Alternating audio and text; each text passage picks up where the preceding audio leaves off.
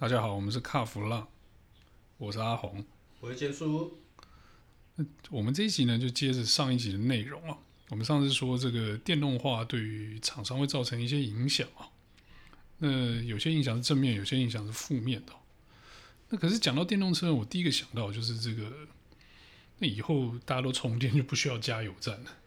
所以啊，到时候呃，最大的冲击哈，应该会是应该会是油商啊。全世界的油商，所以呃，我们会可以来回想一下，当初大家在这个大力的在推行这个所谓的电动车的时候，有一个国家一直都没有动作，美国，因为美国它只要失去了这个油啊，它等于是在全世界它就没有所谓的主导权跟霸权，所以那但当然到了这一年吧。因为不得不，然后再加上新任新上任这个总统拜登，他是推动绿能，所以他们接下来应该会在这个电动车的部分比较琢磨，但是还是还是这个油的油商的部分哦，会受到很大的影响。那除了油之外呢，呃，你说这些做内燃机的引擎，哈、哦，它所有包含金属加工啦，这一些部分应该都会接下来都会受到很大的影响。然后好，还有一个产业大家都没有想过，做音响的，做音响的会受到什么影响？为什么不会受到影响？因为接下来你车子里面就是一个大的像 iPad 的东西啊，你所有的音东西都被整合在里面。音响主机，你需要音响主机吗？好像不用了吧，对不对？嗯，我觉得这个东西倒是不是那么绝对了，但是整合式的这个整体架构好像是。一定的趋势哦，它是一个趋势，所以呃，你像之前呃，我们还有这个车子，还有这个一所谓的音响主机 one DIN two DIN 的年代嘛，对不对？那后来是不是整个是叫 build in？build in 的时候，它就是那件事，对对对对对，一体式的时候，我跟你讲，那个时候在台光台湾就好，很多做音响倒了一大半，而且其实就连这个路边的那种传统的汽车音响店也收了很多啊，哎。他们都因为这个要改装，它会破坏整个整体性嘛。那接下来你看看，像接下来这个已经改成 iPad 的情况之下，iPad 平板好了，我这样这么说，那你他已经把所有的，比方说啊，做空调啦、音响啦各种功能全部整合在里头。那请问一下，我还需要音响主机吗？好像这个就没有这么绝绝对的关系嘛。可能喇叭它需要啦。哦，它可以改扬声器啊，改这些的重低音啊，但是它就不需要主机啦，因为全部都被控制在这一块面板里面。哦，所以接下来这个也会是一个影响。之前有人问问过我说，诶、那如果电动化之后，哪一个产业不会受到影响？做保杆的，外观外观件的，它不会有影响，因为这些车子要穿人要穿衣服，车子也要穿衣服嘛。所以这些它都不会有什么太大影响。做轮胎的会不会有影响？也不会。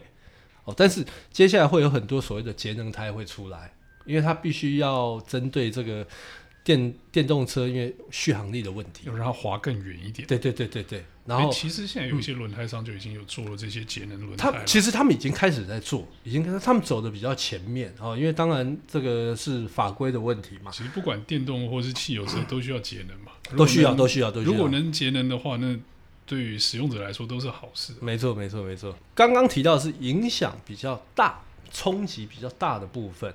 当然，你说电动化之后会不会有厂商受惠？当然会有啊。所以，我们现在要讲得到这个正面的帮助的厂商是哪些？对，阿红，你觉得会是哪些？我觉得就是以前这个电机的制造商做马达的啦，或者说是做这个电控系统的啦，那又或者是说做触控面板的。哎你觉得只有这些吗？其实还有，比方说做手机的，做手机的怎么能得意呢？他们做手机跟做车是不一样的事情哎、欸。开玩笑，现在的电动车哦，因为这个 Elon Musk 搞了 Tesla 之后，大家会觉得说啊，原来电动车这么简单吗？电动车就这么简单？其实电动车很难，很难，因为它还是一辆车，只是说它结构上可能变得比较简单，哦，比较简化，但是你要让这台车。安全、舒适又跑得稳，其实这个还是要靠基本功。有一些做手机的，这些厂商他也想要跳进来，像这阵子 Apple，Apple Car 最近很夯啊，对啊，他找原本大家在猜说是不是红海，可是呃之前我就跟很多朋友讲，我说绝对不是红海，一定是别的，就果不其然。出来一个跑出来一个现代，当然你说像红海，红海它本身就是做代工起家嘛，哦，那手机代工这个他很熟，所以他在去年的时候，他跟这个这个所谓的裕龙哦合作，应该算合资啦，他就收购了他这个旗下的华创啊，他成立了鸿华先进，他是做车电的，做设计的，做底盘的，他们也那时候也发表了一个所谓的模组化的东西，但是。他们当初在讲到说这个模组化的东西，大概两年之内要商转。其实他们忽略了一件事情，就是你汽车的部分啊，其实它是要做安全的测试，它有很多的规范在那边。大家总觉得说，哎呀，反正特斯拉也是就这样做出来啊，哈，三五年它就做出一个东西啊。但是你底盘结构，因为这个是攸关安全性命的东西，它要做的是底盘。是不是符合标准规格？电池、灯这些其实都跟安全有关，所以每一样都要去做审核。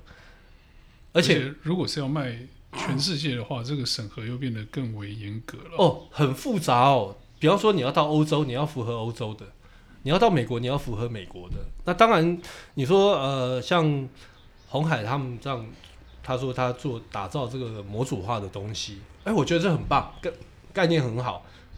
但是他要推展到全世界的时候，他必须要把所谓的他要去进行这些安规的审查的时间，他要算进去。所以我个人在估计啦，他真的要商转的是的话啦，顺利的话，可能还要在三到四年左右。这是我觉得三到四年蛮乐观的，算快，这个已经算快，已经算快。那你看哦，像红海，呃，前一阵子又跟中国有一家已经破产，去年破产叫拜腾。哦，拜腾，拜腾是专做电动车的嘛？他专门做电动车，而且在刚创立的时候，他有黄金组合，哎，对，很屌啊，那家公司很屌，他的三个组合哦，来头都不小哦，而且都老外。为什么那家公司后来会落得这样子，就破产？花钱如流水，因为都不是他的钱。所以他不会痛，那个财务管理很差，都花了投资人的钱就对，对对对对对，那个那个都股东的钱，他花了花了不手软。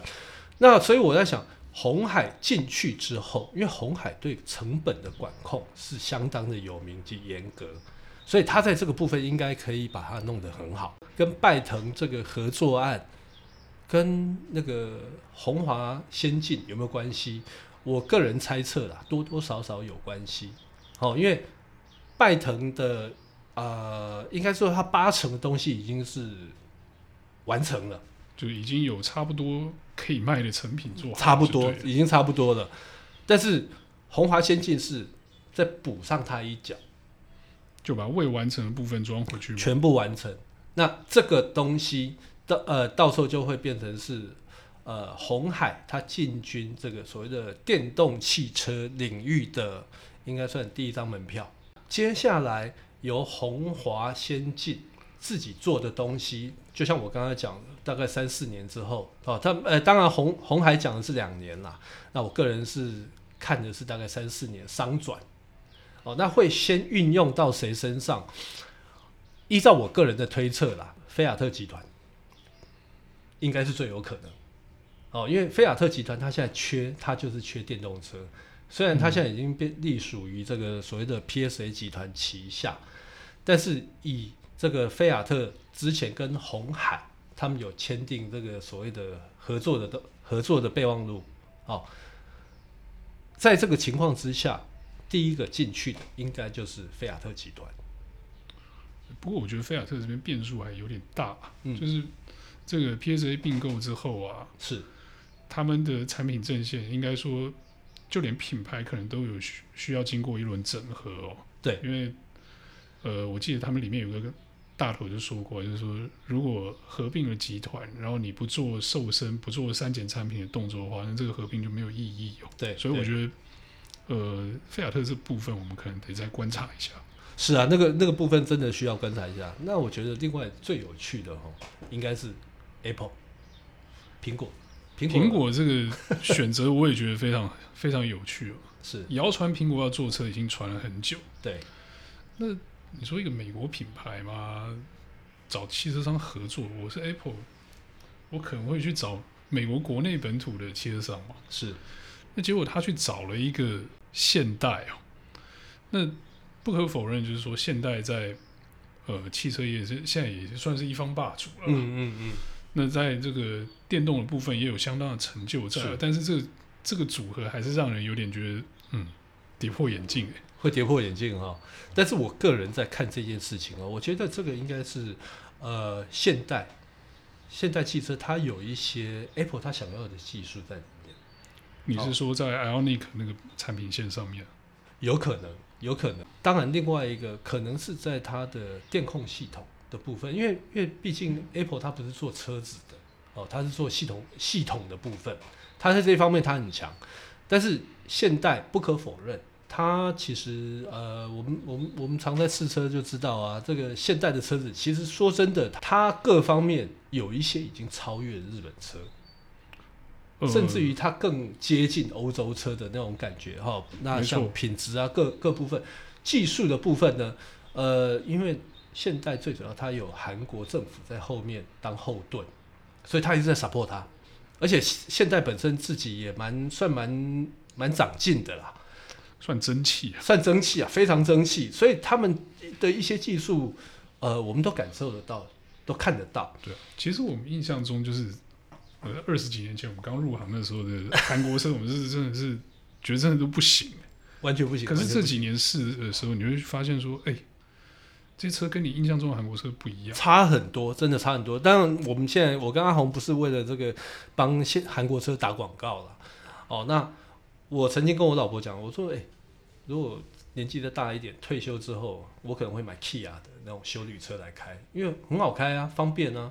哦，那各方面条件都很好，蛮蛮适合的。好，回到电动车这个部分，所以他会去找找到现代。我我本来一直想说，诶、这个 Apple 应该，我跟阿红想的可能比较不一样。我本来想说，Apple 他会去找的可能是欧洲那边的车车厂。嗯，好，但是没有想到他找的是韩国，韩国的现代。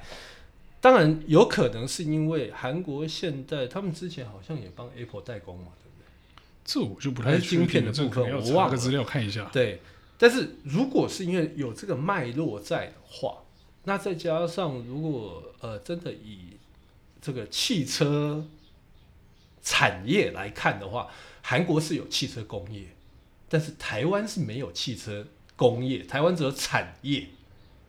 这个你必你必须承认吧？应该这样讲啊，就是。呃，我们的前进的速度确实没有韩国那么快啊。嗯，那可是刚刚讲到 Apple 选这个伙伴的时候，我倒是突然灵机一动，跳出了一个想法，嗯，跟可能的故事。嗯，那这个纯属猜测。我是 Apple 的话，我在美国国内寻找这个可靠的伴，呃，可靠的伙伴，讲伴侣好像怪怪的。我必须面对的是一个非常巨大的而且成功的品牌，叫 Tesla。对，能找他合作可能不错，但是他一定不理我。对，那我如果去欧洲，现在其实电动车的架构跟技术，欧洲那几家品牌可能都差不多。对，那我去欧洲面对那些汽车百年老店，他一定不理我。嗯嗯嗯嗯。那如果去中国，嗯、中国踩雷几率偏高。那看来看去，如果我去韩国找一家嗯正在往上走的。汽车制造商，对，而且实力也不错，嗯、有我想要的技术的话，是不是比较合理一点？而且可能价格也还不错的。我觉得价格应该是不错，嗯、就是可以，当然价格这方面要可以接受的，这个生意才谈得成嘛。是是是，如果价格都不行的话，你就不用谈了。对。所以我倒觉得，如果像阿红刚刚讲的，其实这种这样的分析是没有错。为什么苹果会在这个时候哦？跳出来说，嗯，它因为原本 Apple Car 这个计划是已经终止了，已经没有在进行了。为什么现在跳出来？第一个，第二个，红海也在这个时候就已经宣布说他要进军这个电动车。我个人对于电动车哈，其实发展到现在就是比较嗯，应该算阴谋论。哦，那当然你说 Apple 啊这些跳出来的时候，我当然会觉得说，嗯，你们在炒股哦，因为离他们要那个量产可能还有一段时间，大家都希望说手头上有更多的资金，所以感觉上好像在炒股。哦啊，股股价有没有动？我不知道啦，我是不晓得啦。当然，这是一个话题，很棒的话题。对，就是先丢题目出来，先丢题目出来，然后到时候，而且我觉得 Apple 把这个题目丢出来之后呢，一定有很多人会想要跟他合作，相关的一定会更多。所有很多的所谓的电动车供应链，几乎都叫做 Tesla 供应链，Tesla 相关概念股。因为几乎都被他牵走，像呃台湾有很多的厂商，基本上都已经被 Tesla 牵制住了。那是不是还可以再跟 Apple 合作？这个我不晓得。哦，那一些做马达的啦，做这个这个这个电机啦，做什么？但是我觉得接下来会比较有趣的是，会不会哪一天韩国的 Samsung 跟 LG 也可以说他要做电动车？从 Tesla 开始呃，Tesla 这个不算，Apple 他做手机的。Samsung、LG、小米，他们未来会不会说他们也要做？小米当他们当然已经有有做投资了啦。好、哦，当然你说其他的会不会也跳出来说他要做电动电动车？这个都很难讲哦。因为看我觉得这中间牵涉到一个就是品牌力的问题哦。品牌力的问题，如果苹果可以做，并不代表其他手机商有办法做跟苹果一样的事情。是，他可能可以做，但是他的就是声量肯定没有那么好。对。那所以，我们是觉得，搞不好以后只要跟三 C 有关的，通通都可以跳进来做电动车。可是你这样讲，我觉得听起来哦，像是做电动车很容易一样。但是这个就是我不最不乐见的地方，你知道吗？其实没那么容易。其实坐车很多做手机做这个这个三 C 的，会觉得啊，就坐车嘛，因为他们看到 Tesla 的，你们知道 Tesla 的品质有多不好吗？只要开过的，我想很多人都会，呃，圈圈叉叉。好、哦，我觉得不要说品质了，因为品质这种 QC 这种事情，大家标准不一样高嘛。是。那我说一个就是乘坐体验好了。嗯。嗯、呃，你在驾驶感跟乘坐感部分，Tesla 跟传统的汽车制造商做出来的产品还是有一点点落差。它不是一点点，是很大的落差。我个人感觉啦，个人感觉。呃对，基本上那个电池放在下面，那个整个重心的感觉就不一样了嘛。嗯、其实我觉得在传统汽车制造商都都有注意到这一个点，对，他们会设法去调整那个车辆行驶感跟乘坐感。我曾经哈，曾经就是开过，呃，他用传统内燃机的车型，但是他只是把它改成电动化。我跟你讲，那个车开起来真的很危险。因为它的重心完全不一样，好，那你说像，哎、那个品牌叫做 MG，那是中国车。那你说像宾士的 EQC，它也面临同样的问题，它是用原本内燃机的底盘结构去做电动化，那个开起来的感觉跟纯电动车真的是完全不一样。所以你看，像奥迪的 e-tron，那是完全是电动。电动车专用的原生电动车，对对对对对，那开起来的感觉是完全不一样，那感觉上就有点像在开卡丁车，很稳，很平稳。可是你如果是用改的时候，因为重心的配置不一样，那整台车是扭曲的。我之前碰到一些朋友，他们就说：“哎呀，坐电动车很简单嘛，就引擎把它换掉，然后换换个马达，然后换个电池。”呃，其实我一开始也跟他有同样的想法。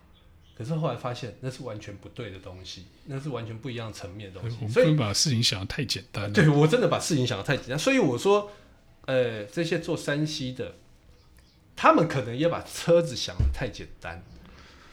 呃，应该说他们对自己的实力跟这个做出这个东西有信心了。不，应该是隔行如隔山，只是他们可能还没有意会到那个事情。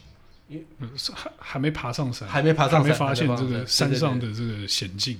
那我们刚才就是讲了很多这个电动车的不是嘛，嗯，然后还有这个，呃，没有，我们也没有讲它不是啦，我们有讲它的优点啦，是，对，就是有好有坏啦，是。那可能我们两个都是比较汽油派，就觉得电动车，嗯，比较吸引不了我们哦。是，但是有一个人也是这样啊，是，又是丰田章男，又是丰田先生。就是我们上一集讲，就是他呃大声疾呼说全电动化不可行嘛。对。那可是呢，头来又默默推出了一个微型的电动车产品哦。那这个产品我觉得很有趣，就是说它是一个就是走向日本现在 K Car 的架构，就是小型的轻型车嘛。对。那我觉得这个车反而是非常适合电动化的哦。而且它这个车哦有一个特色，就是说因为比较好停车。第一个，第二个，日本现在面对的是少子化、高龄化的社会嘛。好，那老年人可以开，年轻那种、那种、那种、那种呃家族成员少的可以开。你就是短途代步。其实我个人对于电动化这个事情，不管是汽车也好，机车也好，我一直都觉得它是一个短程代步用的。你如果把它当成长途用的，那你对它的条件跟要求就会很高。嗯，哦，大家都会有什么续航力的问题嘛，对不对？这个这个哪里充电嘛？可是你如果说你只是，是开去超市买个菜，对对对对对，你就用法倒是很适合。像像我家里头有有电动电动摩托车啊，可是我是当什么用？我就是去夜市买买东西，买宵夜的时候 买盐酥鸡用的，那个来回总距离大概五公里不大。哦，就。就这个距离，就是让你非常有信心的可以用电动车。我不是拿它来当通勤用，而是代步用，呃，短途代步用。所以我觉得是大家观念使，然后使用者的观念跟习惯的问题啦。对啊，这倒是真的。但我觉得你去买宵夜的时候，要不要骑脚踏车去啊？更环保一点。不是，啊骑脚踏车不好挂，宵夜不好挂，汤会洒出来，不好。哦，对对对，原来还有这样的考虑。是。那所以呢，我觉得这个在电动车这件事情上面啊。未来还会遭遇到什么样的困境，或者说他会一路的飞黄腾达上去？这这现在都还看不太清楚了。是，那我们是先看到有一些阻碍在，那至于以后会怎么发展，我倒是可以在后续期待一下，再观察它一下。